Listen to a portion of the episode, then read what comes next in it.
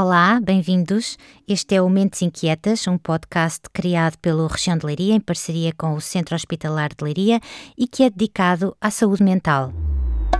Este programa tem o patrocínio de AGAs Seguros e Alberto Oculista. Esquizofrenia e outras psicoses é o tema ao qual pretendemos hoje trazer alguma luz e para isso conto com a ajuda do médico psiquiatra Cláudio Laureano. Dr. Cláudio, esquizofrenia e psicose são termos que estão muitas vezes no nosso vocabulário, sem que saibamos exatamente o que significam. O que são, afinal, as psicoses e o que é a esquizofrenia?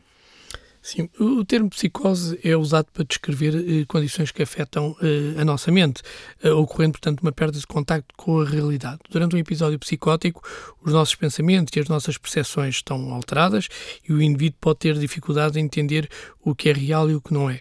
Os sintomas da psicose incluem eh, diversas situações, como os delírios, que são falsas crenças, eh, as alucinações, que no fundo consistem em ouvir, sentir, ver coisas que os outros não veem, não, não, não, não ouvem ou não sentem, e, e entre outros possíveis eh, sintomas frequentes, encontramos também a presença de um discurso incoerente, um comportamento desorganizado, inapropriado em muitas situações, eh, e também a perda da capacidade ao longo da evolução da doença do indivíduo em, eh, digamos assim, da sua capacidade emocional, desenvolvendo aquilo que se chama o, o eh, afetivo. Depois, eh, existem diferentes tipos de psicoses, diferentes causas, no fundo, eh, em função da causa.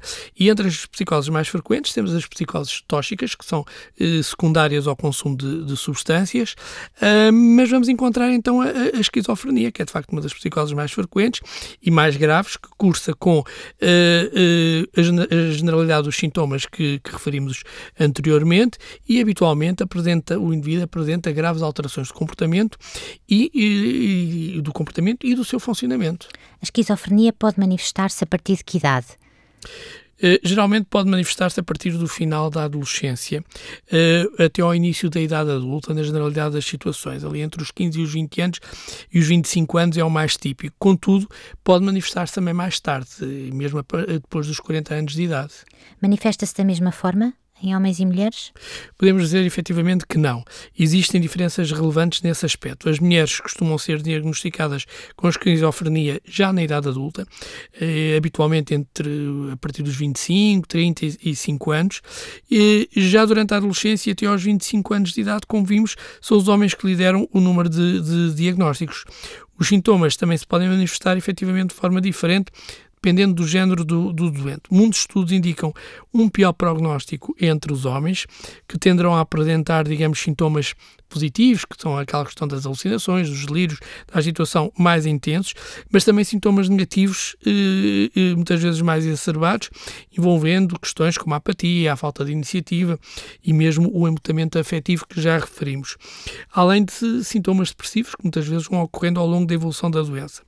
Estes sintomas têm um, um impacto enorme no funcionamento do, do, doente e é importante também ter presente que esta doença, com incapacidade que habitualmente eh, condiciona ao aparecer numa idade mais precoce, como acontece nos homens, condicionam de, forma, de uma forma mais determinante a, a sua capacidade para a aquisição, por exemplo, de competências académicas e profissionais. Como se pode ajudar quem vive com esta perturbação psicótica, por um lado, e como se pode ajudar quem convive com alguém que tem esta perturbação, por outro?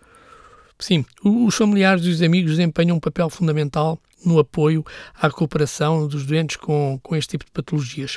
Uh, são quem podem, no fundo, oferecer suporte emocional, encorajando o doente a manter o seguimento em consultas e a tomar a medicação, uma vez que tudo isto naturalmente influencia de uma forma muito positiva a recuperação do doente, uh, acompanhando nas consultas, de forma a fornecer até informações importantes a quem está a avaliar o doente, como alterações, determinadas alterações de comportamento que possam ocorrer, ou ideias expressas pelo doente e que ele tenha dificuldade em expressar perante uh, no momento da, da avaliação, até porque muitas vezes não as reconhece como sendo, digamos assim, uh, uh, patológicas.